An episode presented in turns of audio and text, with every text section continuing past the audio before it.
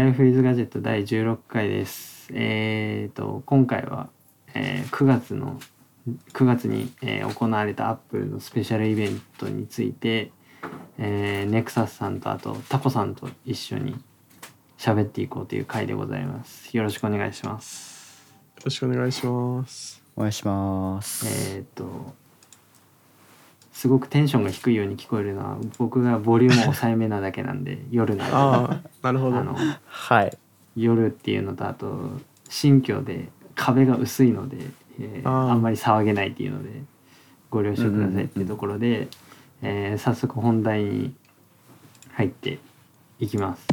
えーまず、はいえースペシャルイベントで出たものをざっくりと振り返ります。Apple Watch シリーズ8、えー Apple Watch SE の第2世代、えー、Apple Watch Ultra、えー AirPods Pro の第2世代、えー iPhone14、iPhone14 プラス、iPhone14 Pro、iPhone14 Pro Max となってますので、まあ、これらについて、えー触れていこうかなと思うんですが、えーまあどうしましょうかね。発表順でまた見ていく感じでいいですかね。はい。はい、そうでですね。はい。じゃあまず Apple Watch シリーズ8がまず一番最初に、えー発表されたんでそこからまあ触れていくんですけどえっ、とまあはっきり言ってあんまりシリーズ7と変化がないと言っていいと思います。まあ衝突事故検出クラッシュデテディテクションがうんうん。えー搭載されたりあと皮膚温センサーですねが搭載されて、えーチップが S8SIP に、えー変わりましたと。でまあうん。それ以外は、まあケースアルミニウムケースにシルバーが復活したっていうのと、えーあとこれまでね Apple Watch エディションという枠で、まあ、チタニウムケースがあったんですがそれがまあなくなってしまって、えーアルミニウムケースとチタニウムケースあ違う、えーステンレスケースですね。のみになってでサイズは 41mm と 45mm の、え2つ展開。で変わらずっていうような感じなんですけど、うん。なんか 触れることありますか？ここ。僕は見ていっててまあ本当にチタニウムケースがなくなったのが残念ぐらいで、ううんうんうん。うん、まあ皮膚温センサーがねそのけあのなんか温度を測ることができるんじゃないかっていう噂がずっと出ててアップ次期アップルウォッチでっていう噂が出てましたけどうん結局それはその体温を測るためではなくて皮膚の温度を測って、まあ、あの女性のあの月経周期とかを、まあ、計測できるよっていうようなそっちの方のものだったんで、まあ、あの体温を測ったりとかっていうのはまあできないみたいですね。うんうんなんでなんか今回はあれですね。女性のもうあのアップルウォッチのこのシリーズ8のページにも書いてますけど女性の健康を結構打ち出してるような感じかなっていううんうんうん。イメージでしたね。そうですね。僕的には。うん。うんまああのアップルウォッチは結構型落ちがねビッグカメラとかで割とセールで出るんでうん。うんうん。まあその時にシリーズ7を買っても僕はいいんじゃないかなって思うんですけどわざわざシリーズ8をなんか選ぶ意味っていうのはそこまでないかなっていう感じですけどね。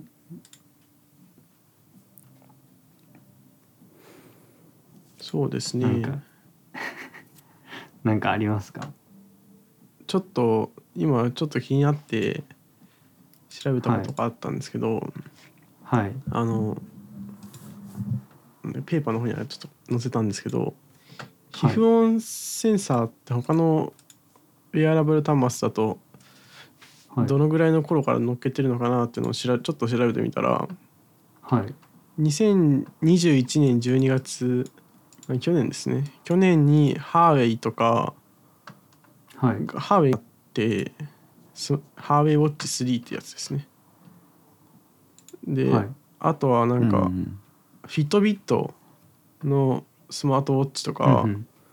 あとオーラリングとかいうリングのスマートリングみたいなのにもなんか皮膚温センサーが乗っっているらしくてなんか iPhone、うんうん。iPhone じゃない Apple Watch シリーズ8の、まあ、目玉機能なわけですけどでもはい。それ、その目玉機能ですら実はもう他社は1年前にやってたっていう感じなんですよね。なんでちょっとうんどうなのかなっていう感じがしました。そうですねなんかアップルウォッチってその結構な頻度でこういう何が変わったのっていうような年って結構起きてるじゃないですか。うんうんうんなんかアアップル自体もなんかどこを進化させればいいのかずっと困りながら作ってる感はありますけどねなんか。まあそうですね。まあでもこの微妙進化が鈍い理由がこの後で出てくるウルトラに関係してたりするのかなとかちょっと思ったりはしましたね。ああなるほどじゃあまあシリーズ8はまあこれぐらいでいいですかねもうちゃっちゃと あの進めていかないとまた前回の WWDC みたいに何本かに分かれる羽目になっちゃうので申し訳ない。えーいえいえあれは別にいいとは思うんですけど話したいことがいっぱいありましたからね。まあそうですね。テンポよくいきましょうか。ということはいでまあデータ順でいくと、えーウルトラではなくて今度 SE の第2世代ですね。でまあチップがシリーズ8と同じ S8SIP を搭載していると。SE の第1世代が乗っかってたのがあれが確かシリーズ5と同じ相当だったのかな、うん。だったのでそうですね。結構うん。進化しているところですね。であと衝突事故検出も、えーシリーズ8と同じく搭載されてただまあ進化点でいうとそれぐらいでまあ、えー筐体は、えー第1世代のものと変わらず、えーシリーズ4からシリーズ6で採用されてた、えー 40mm と 44mm の頃のですね、えー筐体をつが使われてて、えー常時点灯ディスプレイと急速充電には対応されませんでしたね。であとは価格がですねえー、と Apple Watch SE 第一世代の、えー、と値上げ後の価格よりも安くなっているのでまあうん SE においてはだいぶ良心的な価格設定かなって個人的には感じましたぐらいですね。でまあ個人的な話を言うと、えー SE 第2世代は買いましたよっていうところなんですけどおめでとうございます。まあありがとうございます。一応発売日発売日にあのビッグカメラに行って店頭在庫を捕まえましたけど。おおすごい。でもなんか結構あるっぽかったですよ。なんか聞いた感じ。でなんか在庫ありますかって聞いたらちょっと待ってくださいねって言ってなんか中に確認しに行ってあありますって言われたんで。まあ普通に買えたっぽいですけどまあ SE ですからね。SE を発売日に欲しがる人って多分あんまりいないと思うんで。そう。あのでもあの前のはい。ちょっと前の話ですけどあの SE の第一世代出た時って、はい。なんかすごいめちゃくちゃなんか人気出てはい。僕あのか買えなかったんですよね。えー。なかなか。ああそうだったんですね。そうなんですよ。なんかそのアップルもそうだしあとその家電量販店はい。見てもなんかあんまなくてうーん。そう結構苦戦した思い出があるんでそれなんか結構意外ですね。ああそうなんですね、はい。あそっかネクサスさんは SE の第一世代でしたっけ？あそう使われてああそっかそっかそっか。第一世代持ってますね。うん。なるほど。いやーでもまあ僕はねそんなになんかアップルウォッチで別に山とか登らないし別に SE で事足りるかっつって SE で、まあ常時電灯と急速充電はだいぶ悩みましたけどね、うんうんうんそこはちょっと欲しかったんですけどまあでもそこの2つに差額シリーズ8との差額が確か2万とかあったはずなんでちょっと2万は出せないなっつうので SE にしましたけど。まあおおむね満足してます僕。あれ SE の第2世代って画面のサイズって変わってないんでしたっけ？変そのまわってないっすね。40mm と 44mm のままです、うん。うん。うん。あとあれですよね。あ見た目的な変化うん。見た目的な変化あのあれじゃないですか？裏のケースのガラスのところがなぜあかよく分かんなくなない素材になったっていう。そうなんですよ。あなんかコストカットされてる感がなるほど。ちょっと感じられたところがそうですね。そう。開封してすぐ「はなんだこの裏」ってなって、あれ？と思って。アプローチってこんな裏だったっけなと思って。でそうそうそう。一応なんか公式ページを見るとなんか100%再生アルミニウムって書いてますね。あでもこれう裏はバックケース。バックケースってアルミじゃないのかな？かナイロン複合材みたいなじ感じのことが書いてあるんですけど。ああーじゃあこの100%再生アルミニウムっていうのはあのあれですね。縁の方ってこと多分そうですね。うーん。そうなんかまあ高級感はないけどまあでも 裏なんてめったに見ないしなっていうので、まあいっかっつってあれですけど。うん。まあでもそれぐらいですね。そうですね。SE はまああれじゃないですか。初めての AppleWatch として買うとか、だったらまあ SE でいいかなっていう。こっからまあなんか、やっぱ急速充電欲しいわとかっていう風になったらまあステップアップしていくっていう感じかなっていう風には思いますね。うんまああの一般の人にアップローチ欲しいんだけどって言われたらまあ引き続き僕は SE 進めるかなっていう感じなうんですけど。ん SE はなんかあ発表会でも SE を使ってる80%の人が初めての AppleWatch ユーザーっていうのを言ってたんでやっぱああまあやっぱそうですよね。AppleWatch を導入させるまあエントリー機としてはすごいいい仕事をしてるんじゃないかなという気がしますね。そうですね。安いですしねそうで。すね。40ミリが3万7800円だったかな、うん僕それですけど、うん。うんなんで結構安い方なんでまあ買いやすいかなっていううんところですね、うん。あとあれですねあの iPhone と同じであのチップがねあの出たと出た時の、えーフラグシップと同じチップ積んでるっていうのもいいところかなって思いましたけど、うんうんうんうんでもこのチップはあれですね。なんかあの変わってない説が出てますよね。なんかシリーズ6あたりからなんか変わってないんじゃないかみたいえー。な話がちょっとそうらしいですね。ですよね。なんか出てて。今調べてみたら6から変わってなくてはい。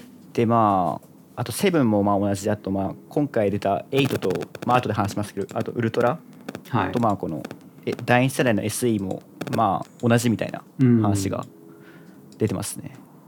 そうなんですよね。なんかその名前は変わってるけどみたいな。なんかえっ、とシリーズ5が出た時に中身はシリーズ4と一緒みたいな話が上がっあててー。だったんでうん、その5も4と結局中身一緒なんですよね、うんっていう話があったんでアップローチのチップってだいぶ多分成長が鈍いんですよねきっと。うんうんうんなんで。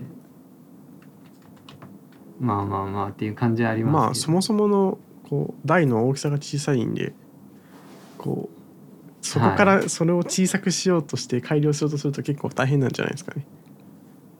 うん。うーんそうですねまあそうですね。アップルウォッチ何買えばいいか分かんない人はまあとりあえず SE 買ってくださいっていうふうに僕は言っていこうかなと思いますけど。まあ僕僕だったらなんか8買っちゃうと思いますけど。あの常時点灯がすごい大きいんで。ああはいはいはい。いや、うん。そこね結構常時点灯は欲しくなるシーンは多いですね。実際 SE1 週間ぐらい使そうってみて。ですよね。これでこ,、うん。これからまたあの後で出てくる14 Pro がちょっとねあれなんで。うん。そっちが常時点灯してるとまた羨ましくなっちゃうかなという気はちょっとするんですけどね、そうですね、まあお財布と相談っていうあれですけど、そうですねはいまあそんな感じですかね、でじゃあ次、えー、アップローチウルトラですね。もうあのこれはもう完全にあのアクティブな人向けのモデルはい。で、えー、と筐体がね、えーチタニウムケース 49mm のみ。でディスプレイはフラットになりましたね。これまであのエッジがあったんですけどディスプレイが、えーそれがフラットになりましたよと。であとはアクションボタンというえっ、と反対側、えー、とデジタルクラウンとサイドボタンとはまた別で反対側に新しいボタンが追加されてます。でうんうんえー、と GPS が高精度2周波 GPS というものが搭載されてるらしくてまあ、えーこれまでのものよりもまあ精度が上がったよと。でバッテリー持ちがものすごく、えー伸びていて最大36時間低電力モードにすると60時間持ちますよっていうものになってました。で、うんであとデュアルスピーカーと86デシベルのサイレンが、えー鳴らせる 鳴らせる？なうん鳴らすことができるっていうのとあと推進センサーが搭載されてて、えー推進が計測可能になりましたよと。で、うんえー専用のバンドが3つアルパインループトレイルループでオーシャンバンドっていう3つのバンドが登場していて、えーバンド自体は 42mm44mm45mm の用の、えー、とバンドと互換性があるので、まあ、バンド資産が、えー、と一瞬でダメになるとかっていうわけではないよっていうことみたいですね。どうですか？こ今回のアップルウォッチ的な目玉はここだと思うんですけど。いやすごいやっときたなっていう感じがしてますね僕は。買わないですけど。あ買 わないですね。ねお金が。あまあ12万はそうあのうん。このアクティブ系のスポーツ系のスマートウォッチというか、まあ、ガーミンとかそこら辺あとはダダイバー用のウォッチとか、と考えると全然安いと思うんですけど、うん。これのもうちょっとこう一般人向けというかそれこそ Apple Watch はいはい Pro ぐらいのものが出てきたらすごいうん。買っちゃうかもしれないなとは思ったんですけどちょっとウルトラすぎたんで、まあ、僕には宝の持ち腐れかなっていう感じがしましたね。うん。うんそうっすよね。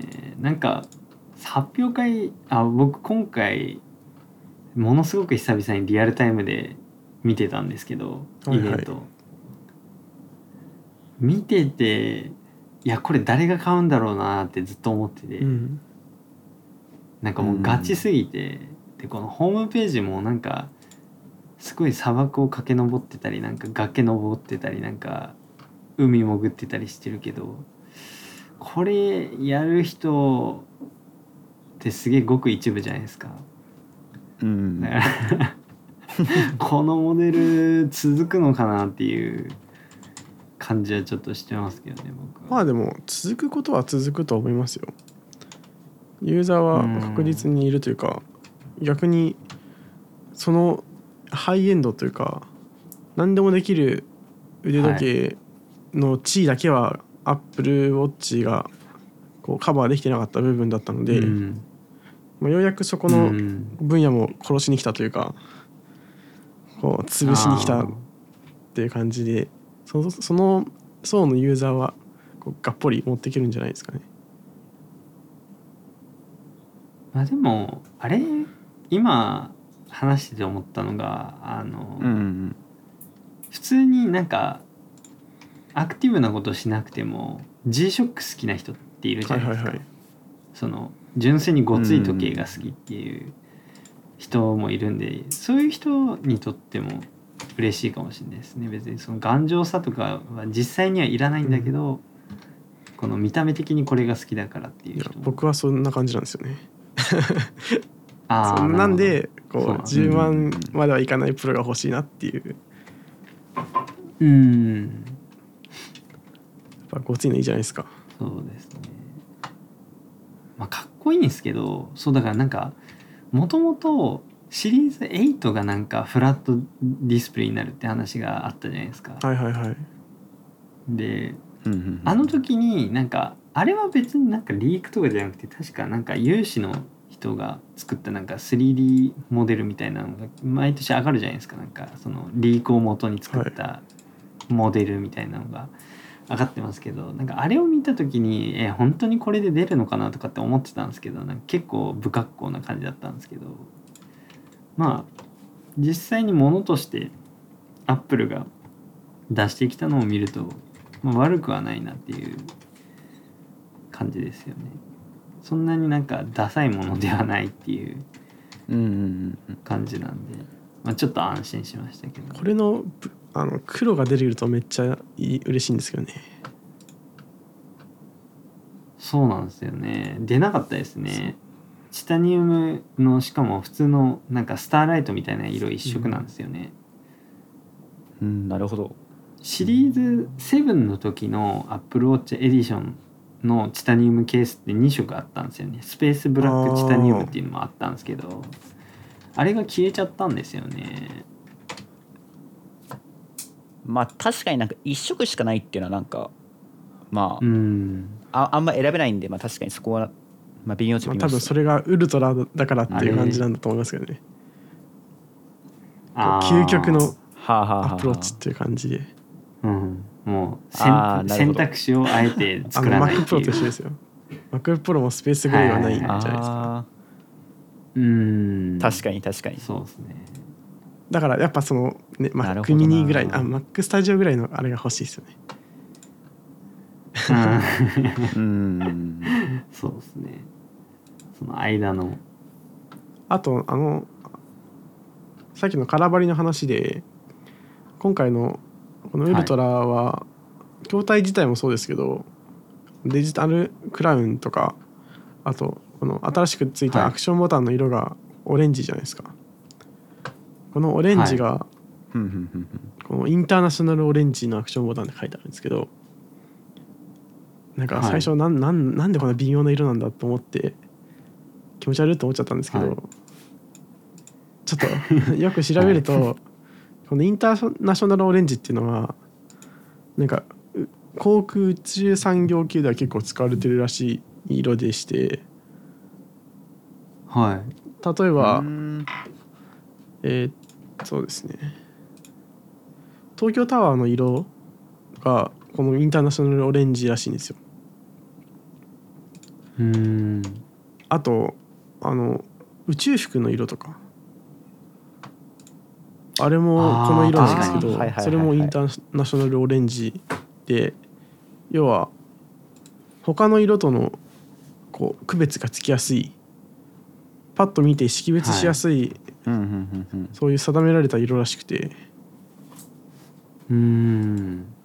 なるほど。航空法とかでももっとね考なんか定められれてるらしいんですよね。標識とかに使う用の色として。てなんでそういうえーそっちの本当の産なんていうの業界っていうかプロのガチのプロの中では標準的な色をしっかり使ってるっていうのがすごいなと思っうんあと後から気づいて感心したましたね。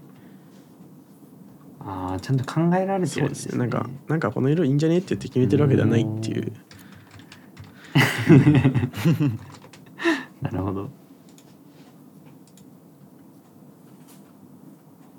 この僕はまあ見た目のお話をするとバンドが結構気になってて、うんうんうんこのオーシャンバンドっていうのは結構面白いバンドだなって思ってるんですけど、うん。うんこれはあれなんですよね。素材的にはフルオロエラストマっていうあのスポーツバンドとかに使われてる素材と同じものらしいんですけどなんか結構うん。側面から見たらなんかちょっと気持ち悪いんですけどあのうんうんうんうん。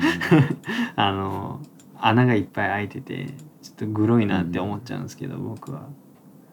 でもなんか普通に見る分にはまあかっこいいっちゃかっこいいかなっていうので、なんかこのバンドの話でこのオーシャンバンドがこのコンでこうボコボコしてる感じだと思うんですけどはい。これ松村さんがはい。うんこうツイートでこのウルトラを開封してるツイートのツリーがあるんですけどはい。それも一応貼ったんですけどその中でなんかあのレザーループ 42mm のレザーループの紺のレザーループとうんこれが結構合うんじゃないかみたいなのでつけてみたらあ結構マッチしてこれがあのアップルのうん。 Joz、あのアプローチあれアプローチ担当の人だっけでしたっけ？えーっとグレッグ・ジョズ。はい。がこれその当時当時っていうかその発表会の時にスティーブ・ジョブズシアターでこれの組み合わせだったらしくて。うーん。えーっていう。なんでそういう組み合わせもありかもしれないですねそうですね。まあオーシャンバンドって結構ごつそうなんで。うん。うん、うんそうですよね。なんか結構バンド自体も分厚いししかもそれがこう重なってるところがなおさら、あれなんあと多分これ普通の日常で使うバンドじゃないですよね。取り外しがめっちゃ大変だと思うんで。あのトレイルループはなんかこうビュッてマジックテープでついてるだけなんでいいと思うんですけどアルパインループとオーシャンバンドはこう横から金具を刺すみたいな感じのデザインなのでうん。ここはやっぱあれですねバンドを何個か持って使い回すっていうのが結構日常的に使うのであれば大事かもしれないですね。うん。うん。そうですね。ああとこの松村さんのこの開封のこのツイートの一連を見てるとこの箱の形が変わったんですよねこの外装の。ああはいはいはい。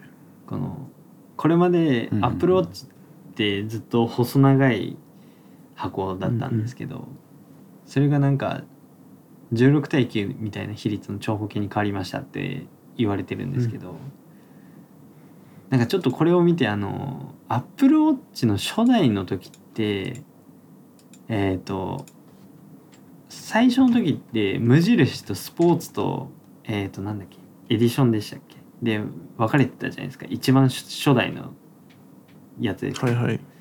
でスポーツは細長かったんですけど、無印は確かなんかなんだろうなんて言ってなんか Mac mini みたいな感じの箱にプラスチックの箱に入ってたんですよね。正方形の形をしたあれをすごいなんか思い出すなと思ってその箱の形がなんかまた四角に戻ったっていうそうですね。今一応ペーパーに貼りましたけどこんな感じですよね。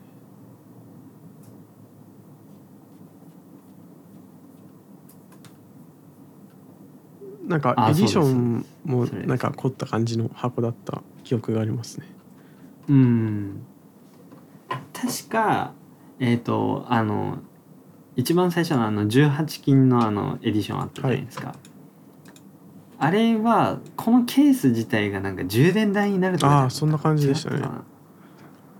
ですよね。ーすごいなそれ。そうだったんですよ、であーすごいなと思ったんですけど。ー今のアプリうんうんに、シリーズあはい。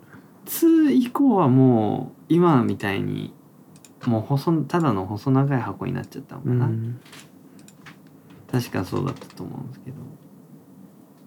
シリーズ2の時のあそこまでだったかな。あのセラミックケースってあったの覚えてますあはい。うんありましたね。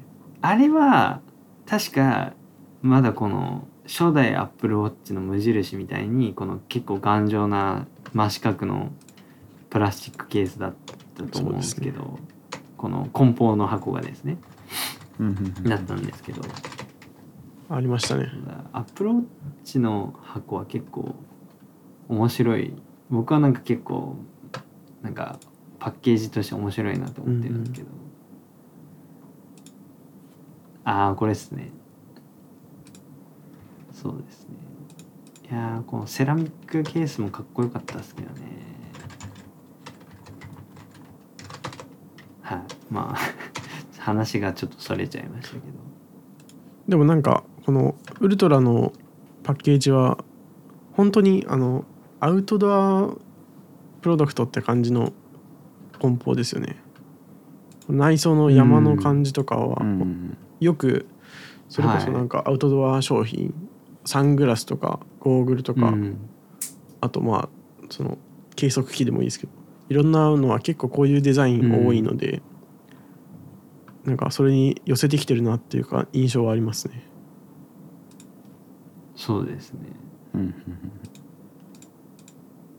でもさっきのあのエディションの充電器付きのケースとかマジで今あのアップルに見せてやりたいですよね。環境環境環境って言ってる人たちにちょっと見せつけてあげたいなと思っちゃった。だってすごいっすよね。このアップルウォッチエディション買ったらあのクソ高いあの充電ドックが付属品でついてくるってめちゃくちゃですよね。今考えたら。だ多分あのちょっと前にツイッターで見たんですけどなんかこの昔のアップルウォッチはこの梱包にむちゃくちゃ凝ってたのはその最初はアップルはやっぱ高級時計のポジションとしてなんかやっていこうとしてたんじゃないかって言われてる方がいて、うんうんうん。だったけどやっぱもう今アップルウォッチって結構普通に一般の方にももう行き渡ってるじゃないですか。うんうんだからもうなんかそこの路線は諦諦めてっていうかやめて普通のなんかただの細長い箱にしたんじゃないかみたいな簡素なパッケージになってしまったんじゃないかって言われてる方がいて、ああまあなるほどなと思ったんですけど。だそういう意味で言うとこのウルトラの箱。あでもウルトラの箱も形はあれだけど、まあ、簡素っちゃ簡素ですもんね。ブランド時計な感じじゃないですよね。でははないですもんね。ただの、うんうん。まあいつも通りのあのアップルのあの紙紙って言ったらいいですかあれ。あの普通のパッケージなんで、まあもうあれなんですかねあのなんだろうそっちのエエコの方を考えてもうやらないんですかね、うんそういうことは。なんかやってほしいなっていう。パッケージちょっと気になったのがあさっきの松村さんのツイートになっちゃうんですけど内中身開けた時にこうカタログみたいなのが入ってるらしいんですよ。なんですけどそのカタログのうん1ページ目のところに、アルパインとオーシャンとトレイルの3つのウォッチが載ってるんですね。なんですけどこれ、はい。入ってるバンドは別にアルパインしか入ってなくてオーシャンもトレイルも入ってるわけではないんですよ、うん。最初これ見て、あれ？うんなんかバンド3つ入ってんだっけ？と思っちゃったんですけどなんでこれ別この付属してないバンドが載ってんのかなっていうのをちょっと不思議に思っちゃったんですけど。うん。うん確かに。こう購入者を期待させといて落とすっていう。まあでもあれっすよね、うん。あの大根おろし MacPro にもなんかこういう冊子って確かついてたんですけど、はいはあの、うんうんその冊子の中にもあれついてますからね。ホイールあの付属してないホイールがあの冊子にはちゃんと装着されてる絵で載ってるっていうのがあったんで。うん。まあなんだろうな。あんまりそこはなんかアップルは気にしてないのかなっていう感じはします。なんかあれですよね。最初になん特に詳しくなくて買った人はあれホイール入ってねえじゃんってなったりしそうですよね 付属品足んなくね？みたいな。そうそのそうだ。付属のバンドの話で思い出したのがそのエディションとそのやっぱ比較して、はい。あのシリーズ7のチタニウムケースのあのエディションって実はあのバンド2つついてたんですよ。あのエディションって。あのなんだろうな普通に選択したバンド、まあ、例えばスポーツバンドとかあのスポーツループとかあるじゃないですか。うんうんあれを選ぶ選んでそれはもちろんついてくるんですけどそれにプラスでそのエディション専用のなんかスポーツバンドっていうのがついてきてたんですよ実は。うんうんあのなんだったかななんとかっていうグレーだったかなグレースポーツバンドとかっていうなんか色のスポーツバンドあのエディション買わないと手に入らないタイプのバンドなんですけどあのエルメスも確かそうなんですよね。ああなんかありましたねアップルウォッチエルメスも確か専用のあのエルメスオレンジとかっていうののバンドがついてたんですけど実はエディションにもそれがあって。へえっていうのがあったんですけど今回エディションなくなってそのチタニウムケースの枠っていうのはウルトラに行ったわけですけどそのウルトラには別にバンドは1個しかついてないわけでそのなんかウルトラ専用のこのスポーツ専用色のスポーツバンドとかっていうのは別に用意されてないんで、うん。うんうんそうそこもちょっとおうーんって思ったんですけど。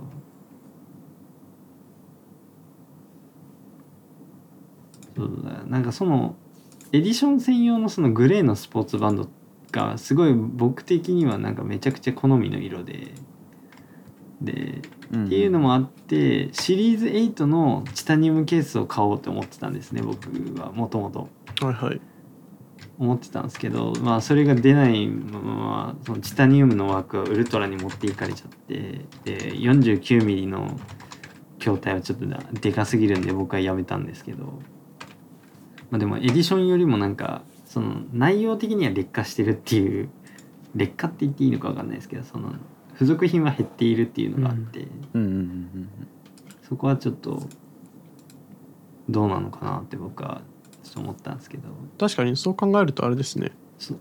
なんか普通のバンドっていうかシリコンバンドが入っててもいいような気はしますね。ですよね。さすがにね。その特にうん。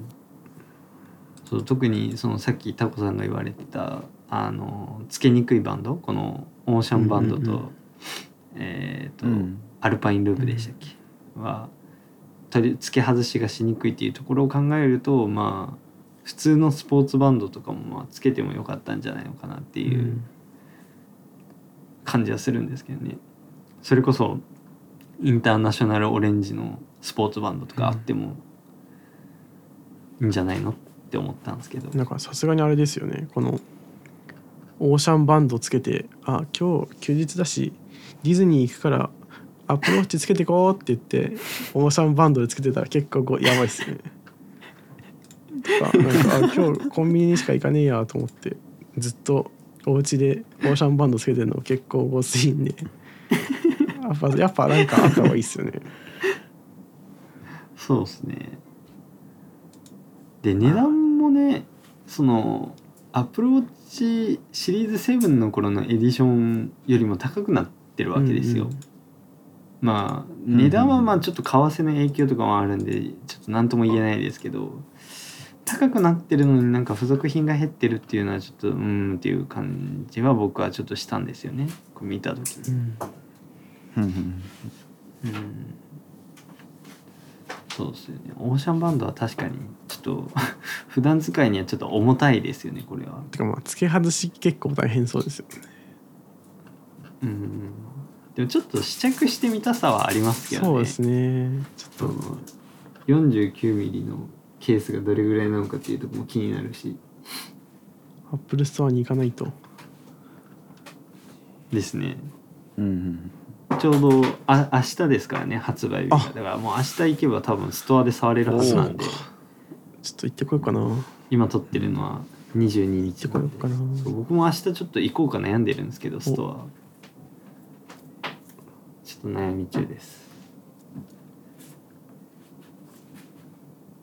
まあそんな感じですかねアプローチ。あとなんかウルトラ。あれですね。ちょっとちょっとちらっと見た、まあ、どうでもいいんですけどあのはい。デジタルクラウンを回すとデジタルクラウンが皮膚を巻き込むとかいうのを言ってる人がいてかわいそう。ちょっとんですけど肉を噛むみたいなことを言ってた人がいて。えー、なるほど。へえそんなそうそんなことあるんだこと思って。その人のもしかしたら特殊な体質かもしれないんですけど。ちょっとテストしてみたいですね。本当に巻き込まれる一生懸命巻き込んでもらって巻き込まないかどうか。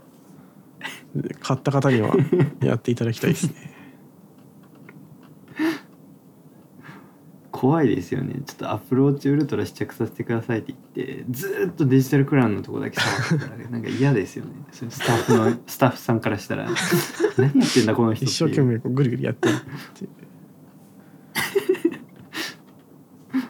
なんか子供みたいですよね。ずっとデジタルクラウン回してるみたいな。なんかこのウルトラちょっとさっき出てましたけど、はい。あのさっきあのなんかおオレンジ色の話で出てはいきましたけど、あのなんかアクションボタンでしたっけ、はいはい。新しいボタン。はい。あれがなんかあれじゃないですかその詳しくは僕まだ分かってないですけどなんかその自分で好きな機能を割り当てるっていうのがはい。すごいいいなと思って、あれがすごいなんかあれボタン一つ押したらなんか好きなもの起動できたりとかしたらすごいめちゃくちゃ便利だなっていうふうに思ったんで、うんうん多分うんそこは結構すよね。好きですね。多分できますよねこれ。一応なんか、うん。ホームページを見るとそのカスタマイズすればコンパスウェイポイントをマークしたり、うん。バックトレースを開始したりバックアウトを操作したりダイビングを始めたり他にもさまざまなことが思いのまま長押しでサイレンも鳴らすことができますって書いてるんですけど、うん。サイレンはちょっと困りますけど 確かに確かに。80 86デシベルなんで結構な多分音が鳴っちゃうんで、これはちょっと気をつけないと危みんな助けに来てくれますようん。街中で迷っても。あれですね渋谷のスクランブル交差点で鳴らしたいですね。助けてって。まあなんか小学生の防犯ブザーみたいな。ちょっと懐かしいですね。これそう考えると逆になんか SE とかにあってもいいかもしれないですよねそう子供用ウォッチとかにあっても良さそううんうんうんうんうん。ああそうですね確かに。なんかこのアクションボタンはなんかその使いようによってはすごいいい感じになりそうですけどね、うんうんうんなんかうんアップルがこうユーザーがカスタマイズできるボタンをつけたのって結構珍しいなと思って見てましたけどうん確かにそうかもしれないですね。こうなんかプロのっていうかこうウルトラな環境での極限の環境で要求されるプロの要求に屈した感じがあってちょっとざまあみろアップルって思っちゃったんですけど、なんでちょっとこれをぜひとも iPhone Pro にもお願いしますっていう。うん。確かに。そうですね。iPhone についてはすごい便利ですよね。うん。確かに。そんな感じですかね。そうですね。ウルトラは。まあウルトラはまあじゃあ次。そうですね。発表会見てるとものすごい僕はわ超ワクワクして見てたんですけど実際使わないから分かんないっていうの、ことばっかなんであんまり何とも言えないっていうそうですね。感じですね。うん。やっぱこれであれですよ。こうアップル真のアップルユアップルの顧客の方々は皆さんこうはい。アクティビティをた始めなきゃいけないっていう運命ができましたからね。頑張ってほしいですね。みんな始めるんですよねなんかダイビングとか山登りとか。ね。されるみたいですね。もう僕はウルトラ買ってないんでやらないですけど。なんであのウルトラを使うためにるのを皆さんには頑張っていただきたいと思います。うんそうですね。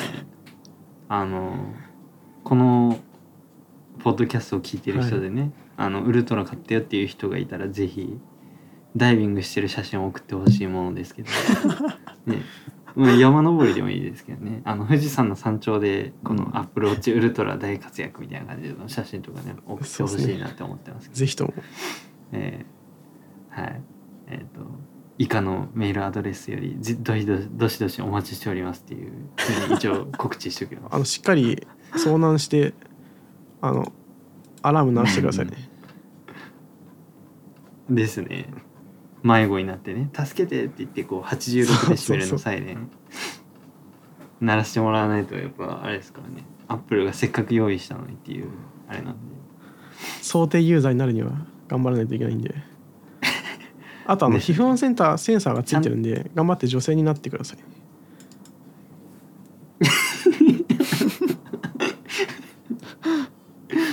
それ結構重要なんで目玉機能なんでうん。どうにか頑張っていただきたいと思います、はい。はい。まあ僕は SE なんで残念ながらそれアップルのねそこにこう入ることはできなない準備中ってことですよね。こう将来性がまだあるっていうことで。これから頑張っていくっていうことです、あまああの検討させていただきますっていうところですかね、あそんな感じでいいですか、茶番は満足しましたか、AirPods Pro の第2世代ですね。えーとここも地味に変わってますけど、えーまずチップがね新しい H2 チップというものに、えー進化してであと宇宙向きのマイクが搭載されたっていうことで音質がもしかしたら向上するのかなっていう感じですね、であとノイズキャンセリングの性能も、えー向上しましたよとでイヤーチップがですね新しいサイズとして XS っていう一番ちっちゃいもサイズのイヤーチップが付属していると。あと適用型環境音除去っていう機能が、えー搭載されたりあとステムえっ、とあのぴょこって出てる枝枝の部分ですね。あそこがタッチセンサーになって音量コントロールが単体で行えるようになりましたよとであとはケースの方はですね、えー MagSafe に対応しただけじゃなくて Apple Watch のあのマグネットの充電ケーブルでも充電が可能になりましてであと U1 チップを搭載したから、えー探すアプリでケースを検出することが可能になりましたよと。あと、えースピーカーとストラップホールが新たに追加されましたよと。でまあストラップについてはまあ純正では出てないんですけど、えー、Apple Store では Incase のねストラップが、まあ、純正的なポジションで販売されていまして、はい。でまあ1800円ただのストラップなのに1800円するっていうので、まあ、信者の紐っていうふうに一部界隈で言われてるらしい。安いっすね。はい。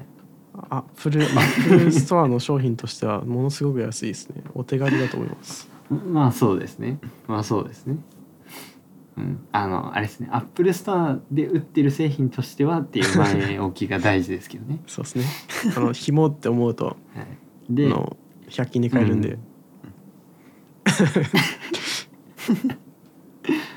はい。っていう感じで。でまああの有線での充電についてはまあ今回は、えー、と言及を差し控えようかなって思います、はい。っていう感じで。はいなんですけどタコさん買ってましたね、はい買いました。いやもちろん買いますよ。もちろん買いましたよね。あれ？あれ？あれ？あれおかしいな。ネクサスさん買ったんですよね。ああいやちょっと僕あれは買ってないっす、あれ？ね、iPhone ユーザーですよね。いやちょっとまあ第一世代持ってるんでまあなんか、まあ iPhone ユーザーで耳がついてる人はみんな買うと思ってるんですけどもしかして耳がついてない人種の方なのかもしれない。僕はもしかしたらうん明日ピックアップで買えるかなって思ってちょっとあ当日ですか。うんうんうん。ああ頑張ってください。はい。いや実は発表を見た後に、まあねあの充電端子があれだったんで、普通に AirPods の無印の第3世代買ったんですよ、買ったんですけど、やっぱ装着感がねどうにもうーんっていう感じで。落ちちゃう感じですか？本当はねうん落ちはしないんですけど、なんか不安なんですよねやっぱねそのイヤーチップがないのが、なんか落ちるんじゃないかってずっと気になりながら使ってるんで、うん。っていうのでうーんっていう感じで今ちょっと悩んでるじゃああれですね。23日は。あ AirPods Pro で並んでそのままウルトラを見てウルトラも買うと。いやいやいやウルトラは必要ないです。うん山登りしないんで。ちょっと今その AirPods 第3世代がまだ買ったばっかりで、まあ、あんまりねこういうこと言うと怒る方もいるんで言いたくないですけどあの返品期間がまだ生きてるんで、うん、うんあの合いませんでしたっていうことで、まあ、はい返品させてもらってもしかしたらプロにはい。買えるかなっていう感じなんですけどでも高くないですか？AirPods いやまあまあまあまあ。4万っすよだって。と円高を恨んではいますけど。これあれですよねうん。US だと何ドルでしたっけ？なんか US の値段だとちょうどいい値段だなって思ったんですけど。だから日本円とになるとなんかバカみたいな値段になってちょっとふざけんなと思ったんですけど。あ249ドルなんで1ドル100円だまあちょっとないですけどそれは。1ドル100円ぐらいだとしたら2万5000円ですようん。ですよね。やばいっすよね。安いっすね。そしたら。安いですよ2万ねそれ5000円でだと。やってほしいですけど、うん。うん。まあ2万5000円で買ったと思えばいいんじゃないですか。そうですね。ちょっと何言ってるか分かんないですね。ちょっと。どうしたんですか？い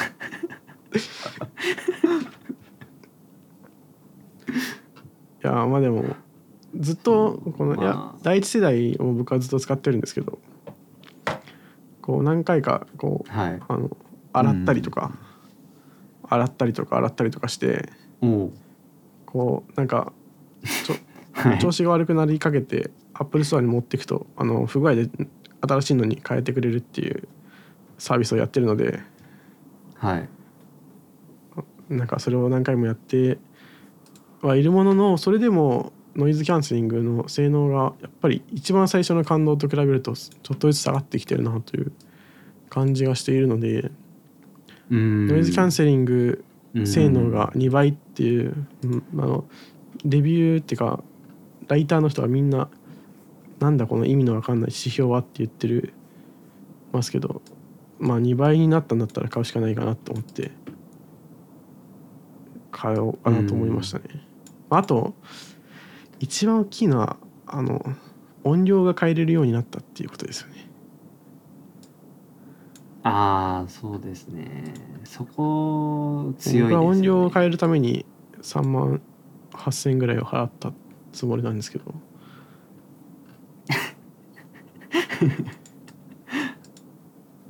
なんでこの早くゲットしてステムをスワイプしたいと思いますうん。そうですね。これ結構そのやっぱ AirPods って単体でその音量調整ができないんで、いちいちそのうん。iPhone 取り出すか、だからまあ Apple Watch つけたら手首でできますけど、だから Apple Watch を買わせに来てるなって僕ずっと思ってたんですけどその AirPods Pro の第一世代を使ってましたけど1週間ぐらい前まで。そう思ってたんですけどアップルウォッチをもし買買わないタイプの人間だったら多分プロの第二世代はすぐ買ってたと思うんですけど、うん、っていうところですね。あとあの都会でノイズキャンセリングをオンにするのって怖くないですか？そうですか？なんか電車とかめっちゃ使ってますけどね。あマジですか？いやなんかうんなんか事件とかが起きた時になんか気づけないんじゃないかなと思ってなんか怖くて。はあ。僕はこっちに引っ越してきてからずっとあの 何でしたっけ？外音取り込みモードで使ってたんですけど、外の音を聞きたいっていうので。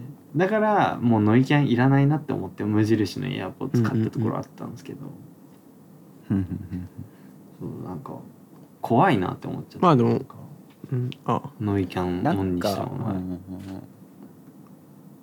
なんかその僕もなんかあの電車とかではオンにするんですけど、はい。なんか歩いてる時とかはさすがにオフにしてますね、ああそうなんか車とかね、来たら怖いんで、ん。そうそう。って感じですかね。うん。そうですね。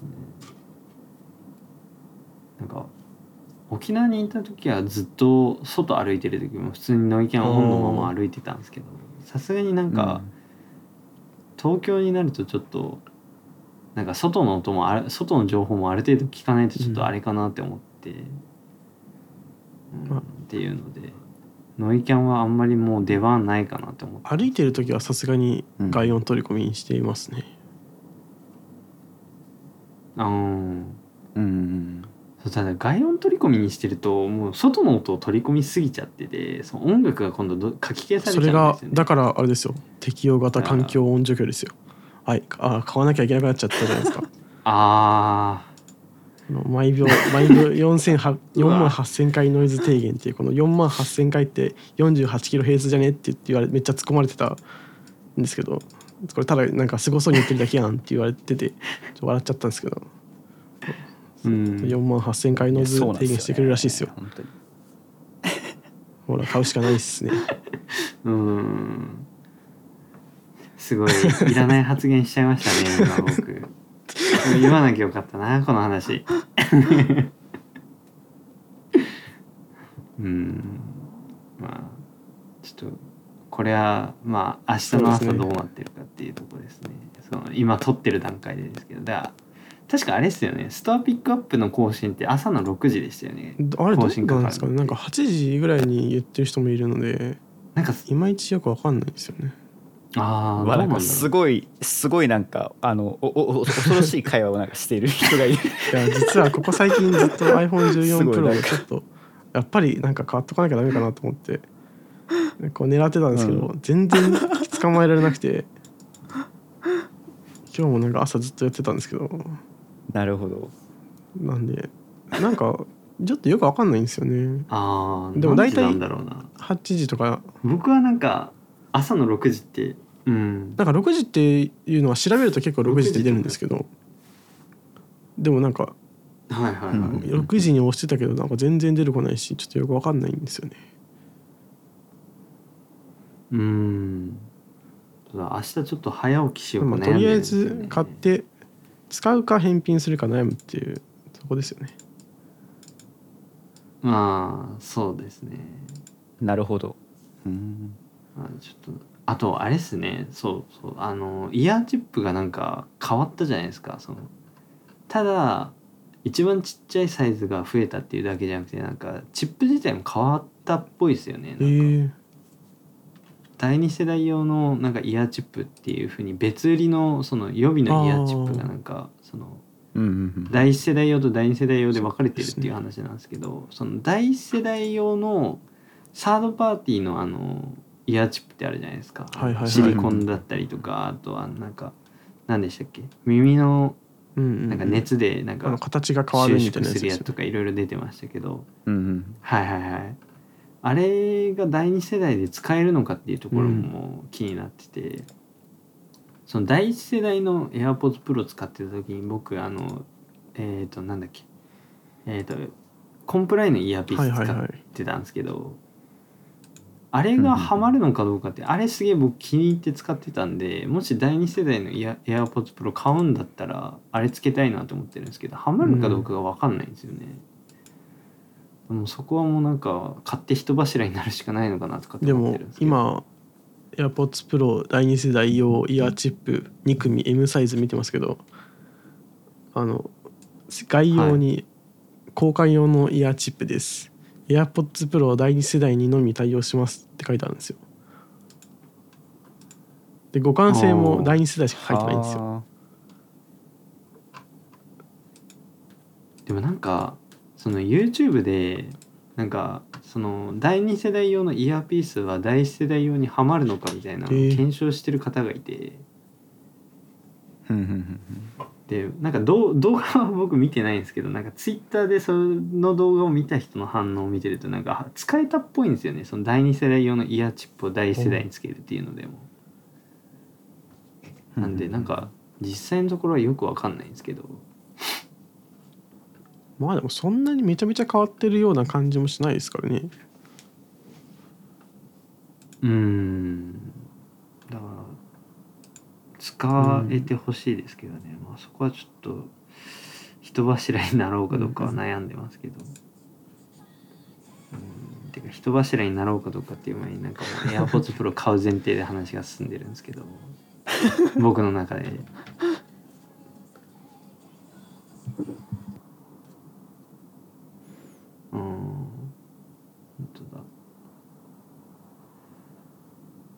まあここは買ったかどうかっていうところについては多分はい。ツイッターで言うんで、っていう。あとなんか今回のこの説明の中ですごいなんだっけ空間オーディオのは話い。をしてたんですけど、はいはいはい。なんかはい。空間オーディオ別に iOS16 じゃねって思っちゃってなんかすごい、あういん AirPods Pro 第2世代の機能ですみたいな話の仕方をしてて。なおかつなんかブログとかサイトニュースサイトみたいなところだとそれが新機能ですみたいなことが書いてあってちょっとそこはなんかはい。気になったところですね。あのー OS の新機能なのになんかあたかもハードの新機能っぽいっていうのはあれもそうですね。あの Apple Watch のあの低電力モードの話もなんか結構発表会でなんか割と時間を割いてなんか低電力モードの話してた気がするんですけど、うん。なんかあれもいやそれ別に シリーズ8とか新しい SE とかだけじゃないよねって見ながら思ってたんですけど、うんうんうんなんかあれはいかがなものかと思ってしまったんですけど、うん。ですね。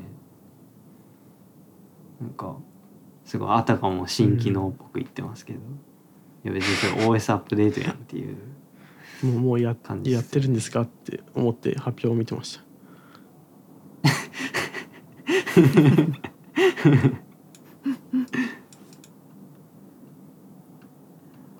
まあそんな感じですかね信者の紐についてはまあ触れなくていいですよね、まあいいと思います。はいあれ結構、まあ、悪くはないなと思っちゃったんですけどね。うんまあ悪くはないんですけど200円ぐらいだったら買うっていう。まあでも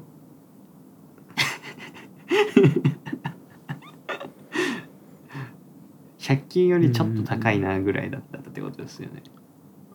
あとちょっと、こう AirPods 直接の話ではないんですけど、ちょっとどっかに書こうかなと思って書かずにダラダラといるお話で、この AirPods Pro はい。がこうステムをビュッてやるだけでスワイプで音量調節できるようになったじゃないですか。で iOS の方でうん何個か前の世代の時から音量のところのボタンの横にこうインジケーターみたいなのが出てくるようになったじゃないですか。でそのはい UI をスライドすることでも音量が変えれるみたいな。あれが出てきてた時から、はうんずっとこの iPhone の音量ボタンなくなるんじゃね？ってずっと思ってるんですよね。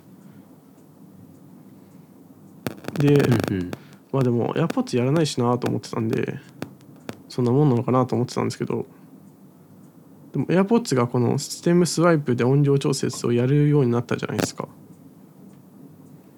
となるともしかしたらなんか、まあ、次かわかんないですけどいつかの iPhone では音量ボタンがなくなってこのこのステムのとこのコントロール部分みたいな感じのデザインになるんじゃないかなという気がしてて。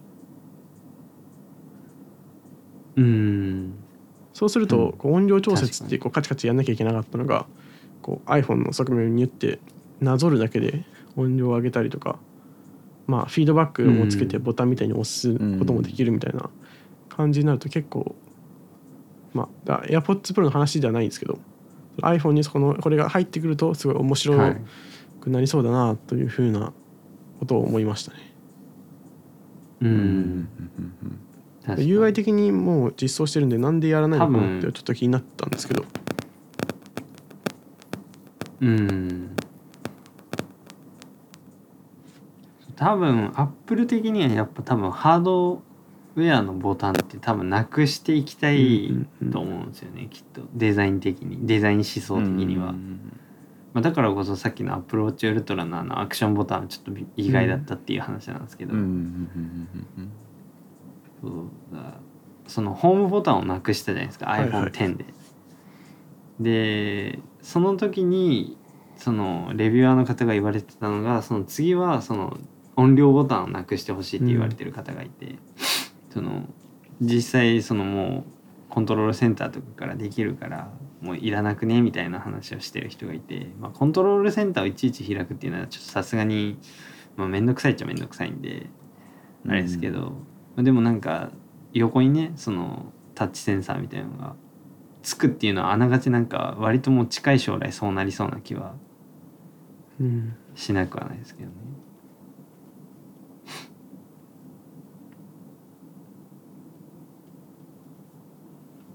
ああそんなはい感じですか、そうですね。うん、まあ新しいあ。AirPods Pro を楽しんでくださいっていうあとちょっと一個ところですありね。まして。はい。AirPods のケースが変わったじゃないですか、でまあストラップループがついたり、スピーカーがつきましたよっていうお話がされてたと思うんですがあのはい、ケースを下から見るとですね、てかあのお尻の部分を見るとですね、はい。スピーカーの逆側に何かあるんですよね、はいおかしいなっていう。ありますね。でまあこれがうん。一部ではマイクじゃないかというのを言われてまして。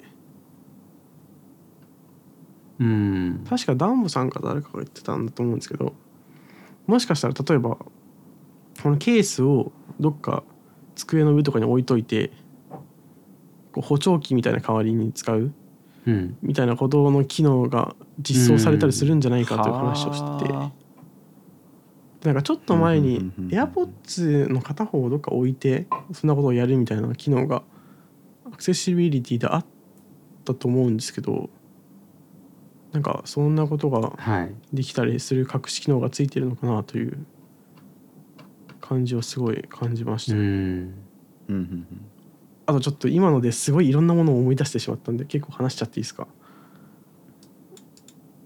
すごい戻ってしまうんですがはい H2 チップが今回搭載されたじゃないですか、H2 チップっていうのははい。単純に、えー性能が2倍になったそうなんですよね。H1 チップから比べて、なんですけどそれにはいしては H1 チップの AirPods Pro ととかとの性能差が今のところあまりにも少ないんですようんうん。このなんか適用型環境音除去とかそんな2倍もスペック使わんだろうというあとまあノイキャンも最大2倍って言われていますけど、それで本当に H1 チップ、H2 チップを生かしきれてるかっていうのはちょっと疑問が残るとかいう話をされてる人がいまして。なのでやっぱり今は全く発表されてないですけどあの Apple ロスレスオーディオとかが今のところ全くはい。対応するっていうアナウンスがなされてなくて。うん。でまあ Bluetooth も5.3に対応しましたけどそのロスレスがそれでできるのかどうかという話も全くないのでもしかしたらうん。その後々のアップデートでこうロスレスが来ますとか。あとちょっと噂されてるこううんうん。Apple 独自のコーデックを使えるようになってそれが使えますとかっっていう話が出てきそうだなというのをものすごく感じましたね。なので多分またこれを買っておくと今の以上にどんどんどんどんコスパが上がっていくっていう 魔法の製品になると思います。それも踏まえた上で買うかどうかを決めなきゃいけないっていう感じですね。あこのあそのアップデート、うん。ファームウェアアップデートとかでってこのことです、ね、初代もなんかしれっといろんな機能が追加されたりしてたんでなんか気づいたら音質良くなってたらしいみたいな。うん。気づいたらなんかはい「Find My」で探せるようになってたらしいみたいな。うんあるのでうん。そういうのもちょっと油う断んせずにこう目を凝らし続けなきゃいけない と思いました。はいはいはいうんうん。うん。うーん。悩みますね。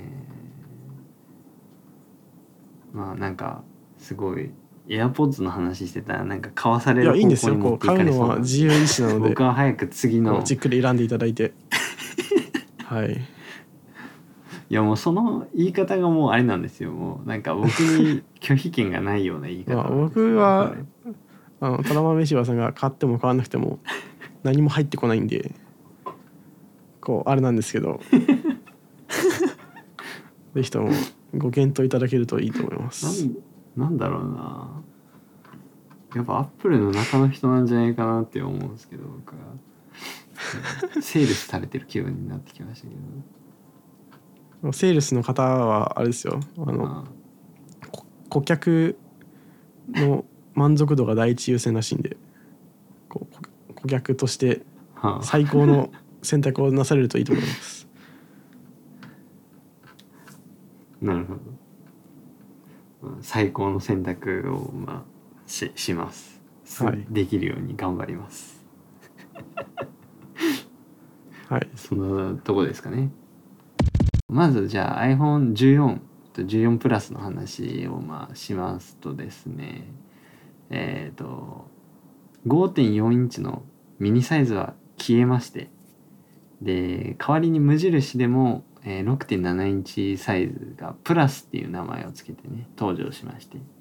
でまあカラーバリエーションは、まあえースターライトミッドナイトプロダクトレッドに加えて、まあ、新色のブルーとパープルが、えー今年は追加されましたよ、であとはカメラがですね新しい動画の撮影モードとしてアクションモードという、えー超広角レンズで撮影してそこを、えー、とクロップして手ブレ補正かけるっていう、電子式の手ブレ補正をかけるっていうような、えーモードですねと、えー13シリーズで、えー搭載されたシネマティックモードが、えー、と 4K24fps まで、えー記録できるようになりましたと。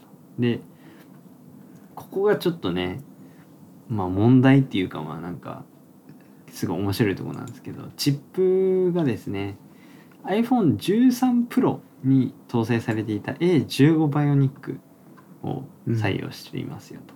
で一応公式発表ではないですけどまあメモリが6ギガになっているっていう話が上がってました。13シリーズは4ギガですね。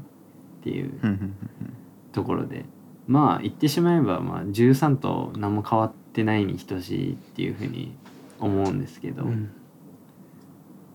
あーなんかありますか？そうですね。あの面白かったのがこのうん。9月の何日でしたっけ？11日でしたっけ？にはい。予約開始だったのかな、違うか。ん？合ってる？なんかその辺りだったと思うんですけどその予約開始の時にこの各シリーズのこの出荷日の変動を見てたんですよ。買ってない買ってないですけど。はい。うん。見てて、であのもう14プロとかはもうなんかどんどんどんどんもうの出荷日伸びていってたんですけど14シリーズだけは永遠にいつまでたっても発売日お届けなんですよね。で翌朝見てもあの普通に発売日お届けになっててで面白かったのが iPhone13 の出荷が遅れてるんですよね。あれ？なんでまあ変わってないし13でいいよねってみんななってるんだろうなっていうのがまあ見え垣間見えたんですけど。うん。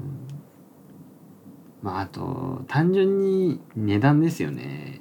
がまあミミニサイズがまあなくなったからっていうのもあるんですけど無印なのに10万超えスタートっていうのが結構あれ最安10万からでしたっけ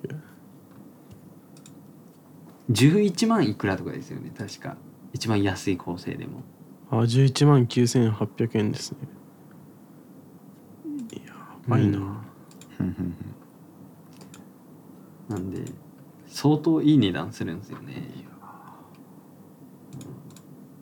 まあただあれですよね。14プラスはその今は人気まあ14プラスまだ出てないですけど14プラスはなんかしばらく経ってからなんか一般層にめっちゃ受けていきそうだなっていう予感はしてますね、なんか。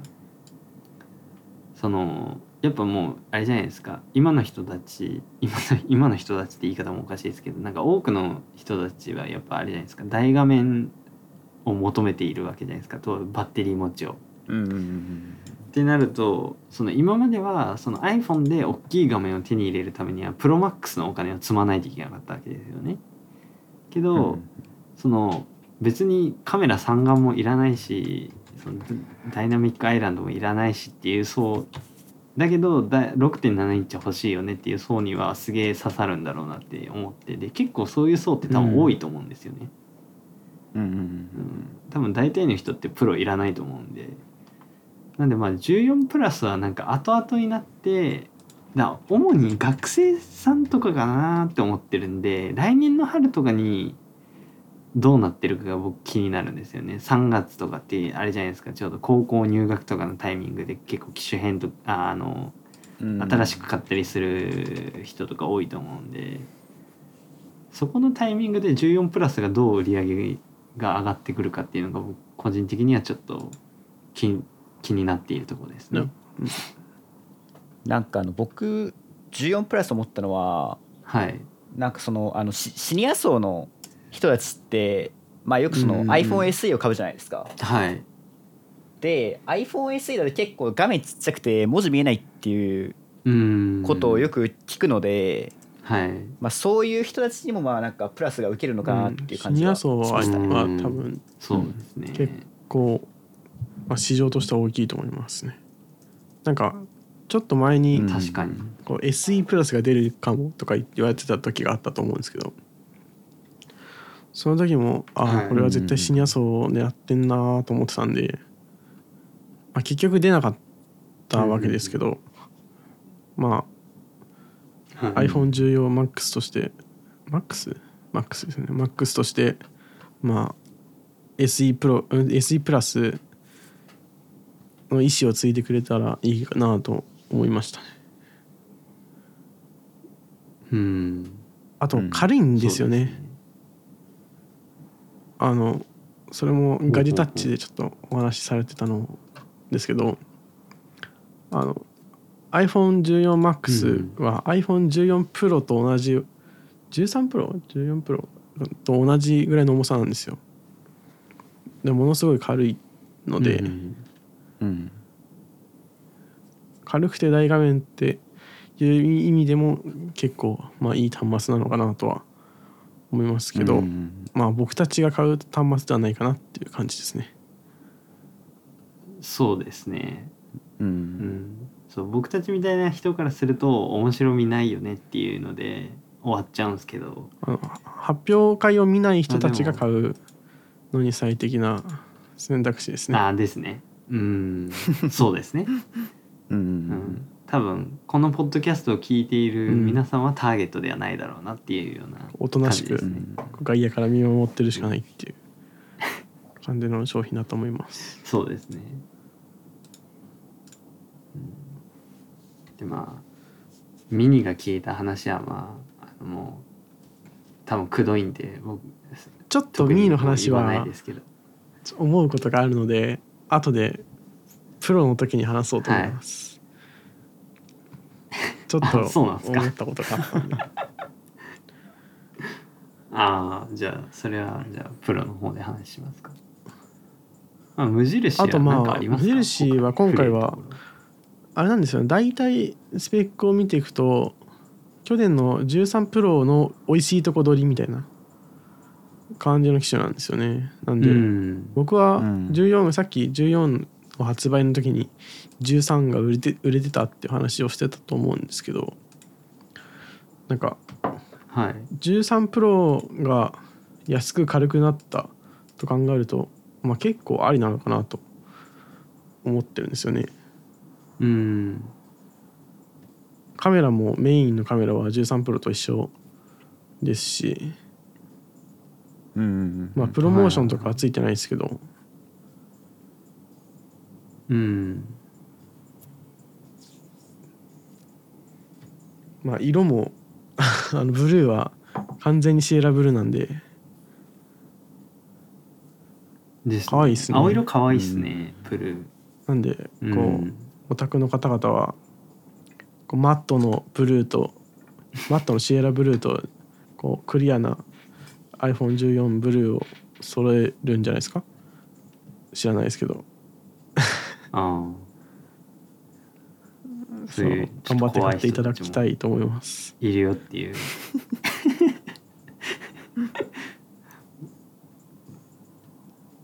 あそんな感じですかそうですねあとあのプロダクトレッドがめっちゃ赤くなったねっていうお話もありましたね。あーありましたね。っていうか13がなんかすごい赤じゃなかったんですよね。13のプロダクトレッド。13そう。結構なんか朱色というか、なんかおオレンジっていうか。うん。10 13は結構濃いめの色ですよね。なんか僕の僕のツイあートが。13濃いめでしたっけ？あれで iPhone マニアさんにすちょっとピピックアップしてもらったのがあったんですけど。14とかに貼っちゃいますけど、はい。14は結構濃いめですね。12が結構明るかったんですけど。うん。12であ今回は12が結構ビビッドな感じなのでまうん。ああ本当にこう蛍光の赤が好きな人はいいかもしれないですね。そうですね。そうか。こう見ると結構プロダクトレッドもなんか名前は一緒だけど毎年変えてきてるのがこれどういう意図があってなんかこういう色にしてるのか気にそうですね。なりますね。なんかこのプロダクトレッドのこの一覧みたいなのを作ってあげたら結構8のプロダクトレッドが好きだっていう方がすごいいっぱいいて。ええー、と思ったんですけど、うん。うん最近のは結構明るいですよね。あい。うん。iPhone にプロダクトレッドが来たのは確か7が最初ですよねそうでしたっけ？確かそうだったはずなんですよね。セブンであー。後からレッドっていうのが追加されて。ああそうですね。でセブンのレッドだけはベゼルが白なんですよありましたね。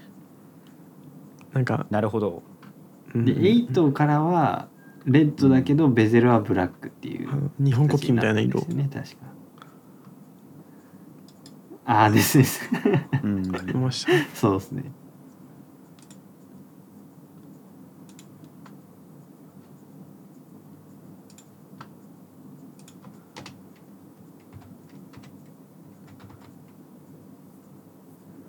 うん。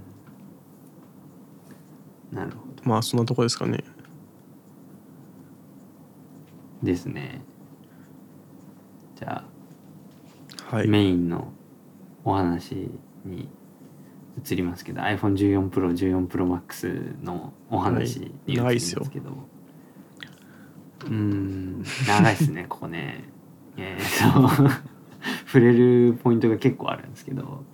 えー、とまずダイナミックアイランドって呼ばれるですね。まあノッチじゃなくて I 型パンチホールをまあうん。活用した新しい、えーまあ、通知とかの表示をさせる機能って言ってもいいんですかね？が採用されまして。でちらちら話が出てましたけど常時表示ディスプレイが、えーありますよと。でディスプレイの最大輝度が2000ニトになりました。えー13プロの時は1000ニトだったのかな？で HDR 表示にすると1200とか出てたっていうような記憶ですけど、えーそれが2000ニトにまで上がりましたよと。でえっ、と衝突事故検出にも対応しましたよと。でカメラがね結構14プロはプロらしい進化を果たしてて、えーメインカメラがクワッドピクセルセンサー搭載の48メガピクセル4800万画素ですねに大進化しまして。であとはシネマティックモードとアクションモードについては、まあ、iPhone14 14プラスと同じものですよと。でチップが A16 バイオニックチップっていうことで、えープロだけはナンバリングが変わってますよと。で新色のディープパープルとスペースブラックが追加されてプラス、えーこれまであったシルバーとゴールドがの計4色展開。ですっていうとこなんですけど何から触れましょう？まあそうですね。まあとりあえずうダイナあダイナミックアイランドの話でしちゃいすかますか？しちゃいましょうか。まあ僕的にはまあなんかアイデアとしてはすごいいいと思うんですよ。そのこれまでずっとノッチが嫌だノッチが嫌だってずーっと言われてたじゃないですか、その iPhone10 の時から。でそこをその見た目としては嫌なものをその機能でこうカバーしようとするっていう姿勢はなんかすごいいいなと思ったんですけど、うんやっぱ対応アプリがあれですよね。その増えていかないことには多分どうにもならないっていうそのタッチバー MacBook Pro にあったタッチバーと結構似たような匂いを僕は感じるんでまあサードパーティーがどう対応してくるか次第かなっていうふうに僕は見てるんですけどいやでもそこはちょっとそれを見ててうんと思ったんですけどダイナミックアイランド自体は他の API を使ってるっぽいので多分対応しなく、特別ダイナミックアイランドに対して対応させる必要はないんじゃないかなと思ってますよ。あの iOS16 そうなんですか、の時のウィジェットとかだっけロック画面のうん。ライブ表示みたいなのがあるじゃないですか。通知のライブなのか、うんうん。それがそのままダイナミックアイランドに使われているだけなので多分そこはそんなに懸念しなくて大丈夫じゃないかなと思いますね。ああそうなんですね。あそれだったら全然いいんじゃないかなって思うんですけど。うん。うんうん個人的にはあれですね。あの画面収録をした時にその画面収録のその録画停止がダイナミックアイランドで出るっていうのを見た時に結構おおと思ったんですけど、うんうんうん。結構その画面収録とか使うタイプの人なんで、まあ、そういうこれでおおって思う人がどれだけいるかは分かんないですけどまあいいんじゃないかなって思いましたけど、はいはい。タイマーとかね。うん。うん。うん。あとなんか電話系は結構便利って言ってる人が多いですね、電話アプリあのとか FaceTime とか LINE 電話とかですね、まあ。あれもちょっとだけすごい細かい話ではあるんですけどあのはい。なんだっけ。えー、っとなんて読むんだっけ。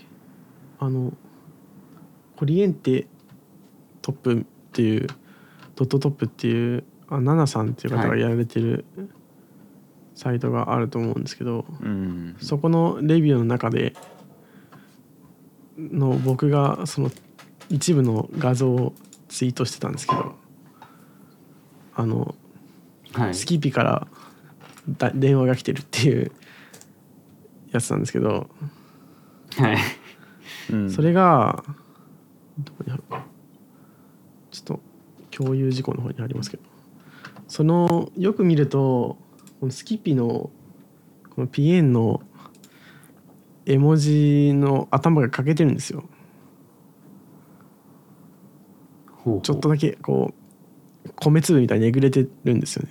ああここがすごいちょっと気になっちゃって、はいはいはいあとうん。別のあれなんですけどスイカのこうあ UI もあるんですよね。 Dynamic Island。に、はいはいはい。そのをやってる方がいてそれを見た時に、スイカのスイカ払った後にビュンって上に Dynamic Island にこう吸い込まれてる時の時に一瞬だけこのノッチのアイランドの黒い部分がはみ出るんですよ。でこれは他の方のスイカのやつを見ても同じだったんで、ですけどなんかそういうちょはいちょこちょこなんか隠しきれてないのが今のところちょっと見えちゃってて、うん。ちょっとここは、結構うまくは全体的にはすごいうまく作ってあるんですけどそこだけ今のところは少し気になっているなという感じがしましたね。すごい細かいんですけど。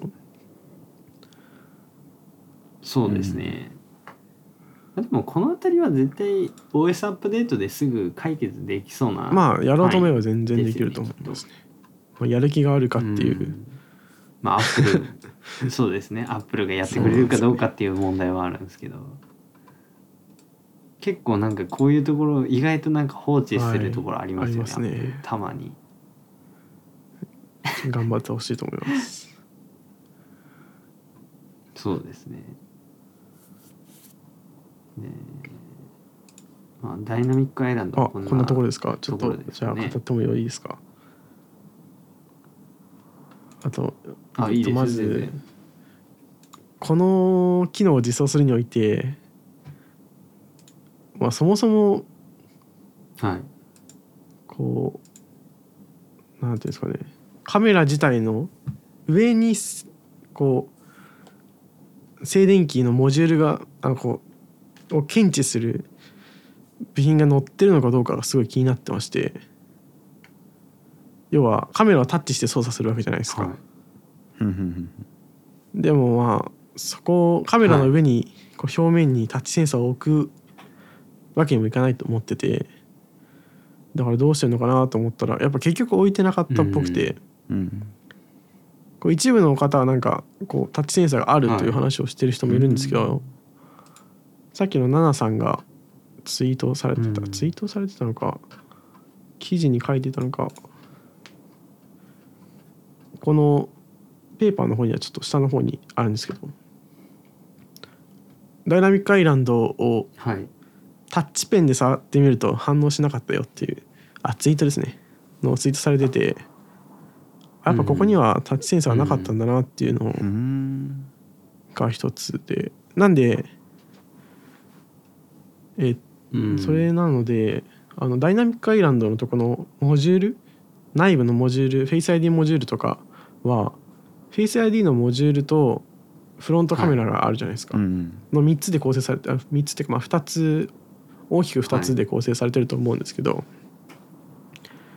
ではい。なんで2つで構成されてるのかなっていうのを考えてて iFixit とかの、まあ、分解系の動画を見たり、あとまあ Apple の発表会の時のこうモジュールちっちゃくしましたよって言った時のモジュールのイラストみたいなのがあるんですけどそれを見るとそのはい。I 型になってる I の点と棒の間の部分だけやっぱカメラモジュールが邪魔してるんですよね。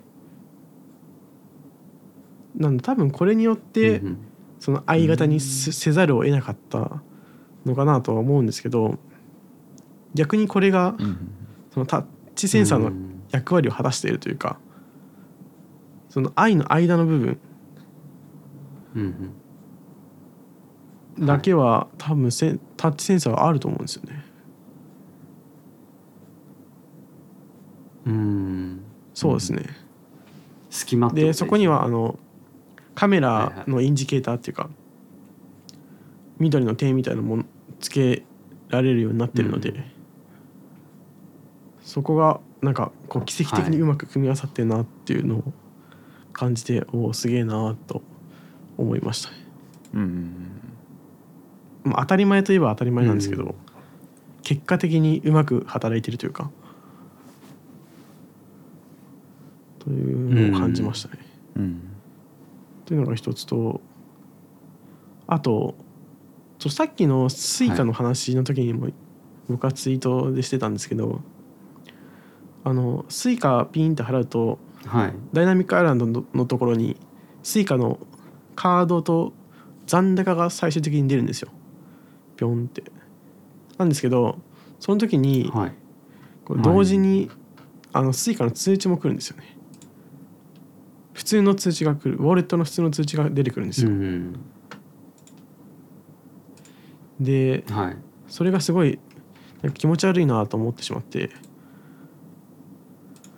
要は内容が服従してるうんのが OS 自体で起きてるわけじゃないですか、うん。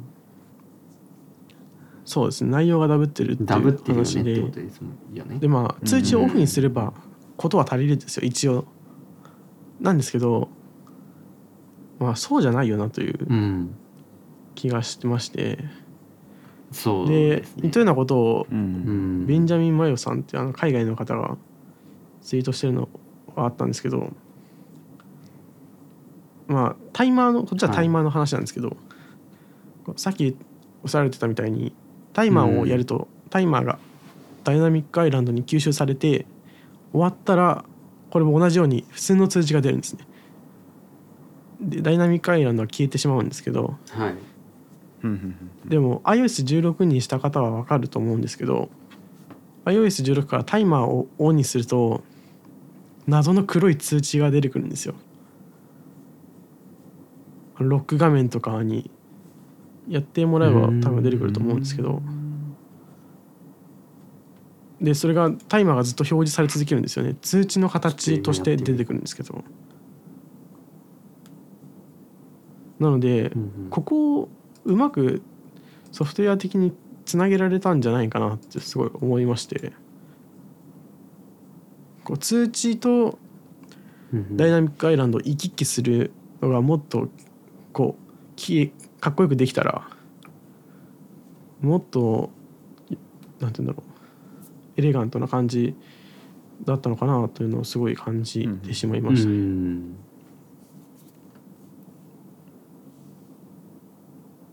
確かに。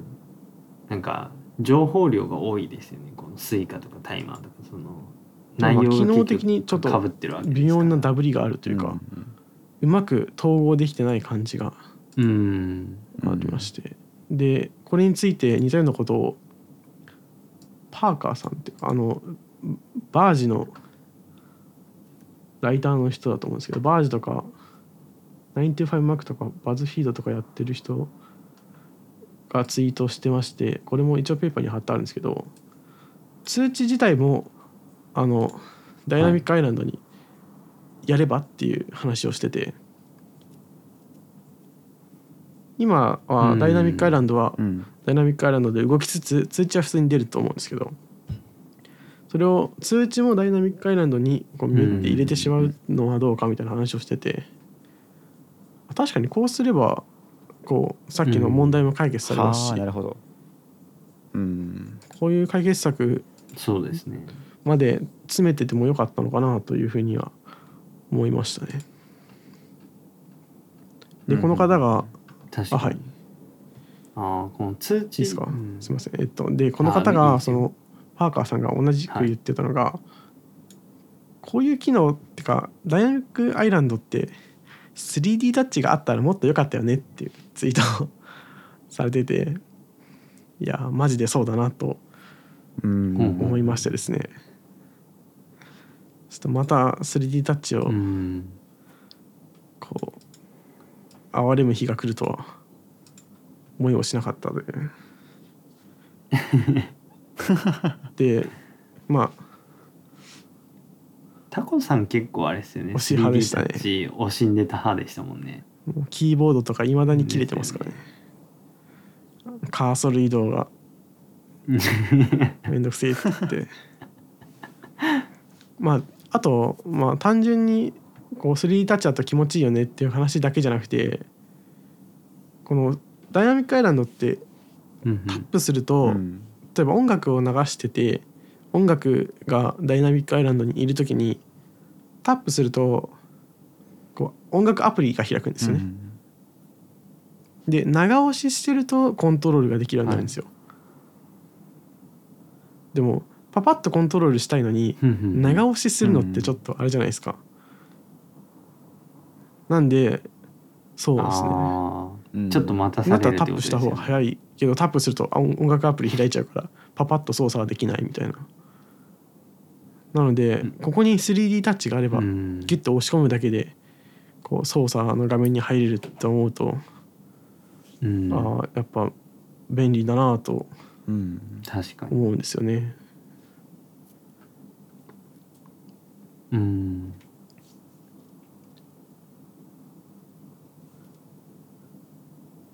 確かに。なあんまり 3D タッチがその実装されてた時は僕は何これって思ってた派なんですけど、はいはい。いるって思ってた派だったんですけど。まあ確かにこのダイナミックアイランドと組み合わせるってなるとまうん、ああったら便利かもしれないですね。でも問題なのはうん。多分実装するとタッチセンサーと同じことが起こってモジュールの上に 3D タッチセンサーを置けないんですよね。はいうんうんなのでうん個人的な願いとしては、一時期ちょっと僕はすごい期待してたんですけど 3D タッチ的なこう押し込みの挙動をソフトウェアで検知するっていうのが一応やろうと思えばできるらしいんですよ。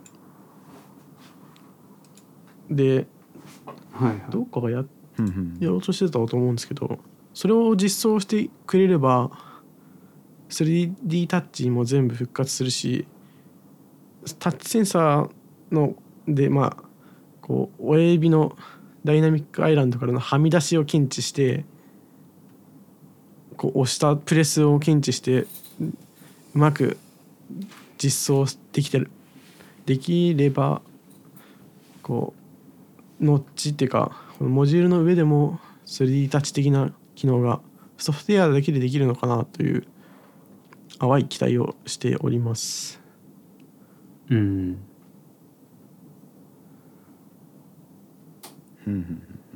まあ相当アップルが本気出さないとあれですけど、まそこは そうですねうん。まあそうですね。な感じですか？まあでもノッチをいい感じにやったという意味ではすごい面白いなと思いますし。ですね。うん。ここはなんかすごい、ああそれはいいアイデアだなって僕も発なん表会の時にかコントロールセンターともうまくつながってくれるといいんですけどねそう再生中とかは同じじゃないですか。あうん。ーそうですね。再生停止コントロールとかはピュッて出してるのがこう下ろさなくてもできるっていう。右の上の角をシュッてやらなくてもできるので、うんそこがいろいろううんまくやってくれるといいなと思いますね。まあでもこの機能としてはすごい昔の iPhone がバックグラウンドでいろんなアプリを開いておけるようになったっていう時があったじゃないですか。それまではこう複数アプリを行き来するのが確かできなかったと思うんですけど、マルチタスクか。マルチタスクができるようになったっていう時のうん。感まあ僕僕はその時別に iPhone 使ってなかったんで感動もしてなかったんですけど知りもしなかったんですけどそういうぐらいのはい。感動がうんうんうん。僕はすごい感じましたねこれには。うん。やっぱバックグラウンドタスクを確認して把握しておけるっていうのは結構大きいなと感じましたね。うん。です、うん。その iOS15 とか14あたりであの例えばマイク使ってたらオレン,、うんうん。オレンジのポッチが出るとかあのカメラがオンになってたら緑のポッチがついてるとかってあるじゃないですか、このポッチだけだと何のアプリが使ってるかって分かんないじゃないですか。まあコントロールセンター開いたら見れますけど、何のアプリが使ってるかっていうのを、でもそこをそのコントロールセンターを開くことなく見れるっていうのは、その一発で分かるわけじゃないですか。うん、だからそこがねすごい僕はいいなとは思ったんですけどそのそうですね。い一発で分かっちゃうっていうのが。なんでこう、うん。サブディスプレイとしてすごいいい機能だなと感じてますね。なかなか他のスマホだとうんサブディスプレイはないので、あのギャラクシーの背面のちっちゃいディスプレイみたいな、あんな感じがうん。うまくノッチのとこに来たっていうのはかなりいいなと期待して。うん。って考えるとちょっとあれこれ買っとかないといけないんじゃないかなと。思っちゃってちょっとやばいんですけど。そうですよね。結構ダイナミックアイランドでうん。欲しくなりはしたんですけど僕も、うん。うんまあでも値段が値段だし、そのくせには USB2.0 相当のあれしか出ないしっていうので、これもう言わない方がいいんですかね、この話は。もうやめといた方がいいかもしれないですけど、行くしかないんじゃないですか。まあ。僕はずっと声を大にして言ってますよ。サンダーボルトを早く詰めと。なあ。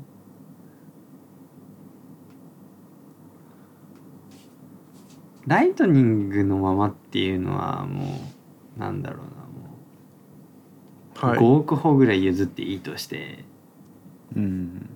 このかたくなにこの USB2.0 相当しか出さないっていうのは本当に良くないですよね。あのプロレーズ取れるよとかって言っといて何言うとんねんってなるんで、どう取り出せって言うんだよっていう。まあでも今話なん年で、まあ、そこはねあの iPhone13 が出た13 Pro が出た時にネクサスさんがあの別に使ってくれっていう意味でやってるんじゃなくてっていう話がありましたけど、まあああれが結構割と的を得てるかなって僕は今でも思いますけど、だとしてもその動画撮る人間からしちゃやっぱ使ってみたいわけですよね、そのプロレーズで撮ってみたいっていうのがあるんで。うん。けどどう Mac に転送するのっていうのがあるんで何って USB2.0 でこれ転送しろっていうのかよっていうのがあるんで。うんって感じですけど。なんかどうどういう意図でつけてるか聞きたいですよね。こう問い拷問したいですよね。ですよね。え？っつってえ 4K のプロロが映像を USB2.0 で転送するんですか？ってちょっとこう無知をパシパシしながら聞きたいうん。ところではありますけど、まあでもこれだけはい帯域を使うものを作っといて2.0のままにしてるっていうのは、うんもういい加減来年本当にサンダーボルトかタイプ C か、まあ、USB4 あたりを積んでくる布石にしか僕は逆に感じられないんで、まあ、そのためのうん。施策だと考えたらまあうん。逆に許せるかなという感じですね。うん。まあまあ。そうですね。うん。さすがに USB2.0 規格の端末に20万とかは払えないなっていうそうやって考えるとあの僕の構構成だと20万になるんですけどうん。このアップルケアとかも入れると、うんやばいですよね。だから20万超えの1テラバイトの 4K カメラに端子が USB2.0 だけっていう。あの他の3ディスクとかそんなん作ったらぶっ飛ばされますよね 何考えてんのとか言ってボコボコに叩かれそうですけど。意味わかんないですからね。うん。だまあ来まあたんまあまあまあ端子は来年に期待しましょううんってとこですね僕はあんま期待気を抜してないいですけどてると永遠にタイプ C ライトニングディスをしてしまいそうなんでちょっと気をつけたいと思います。そうですね。はい。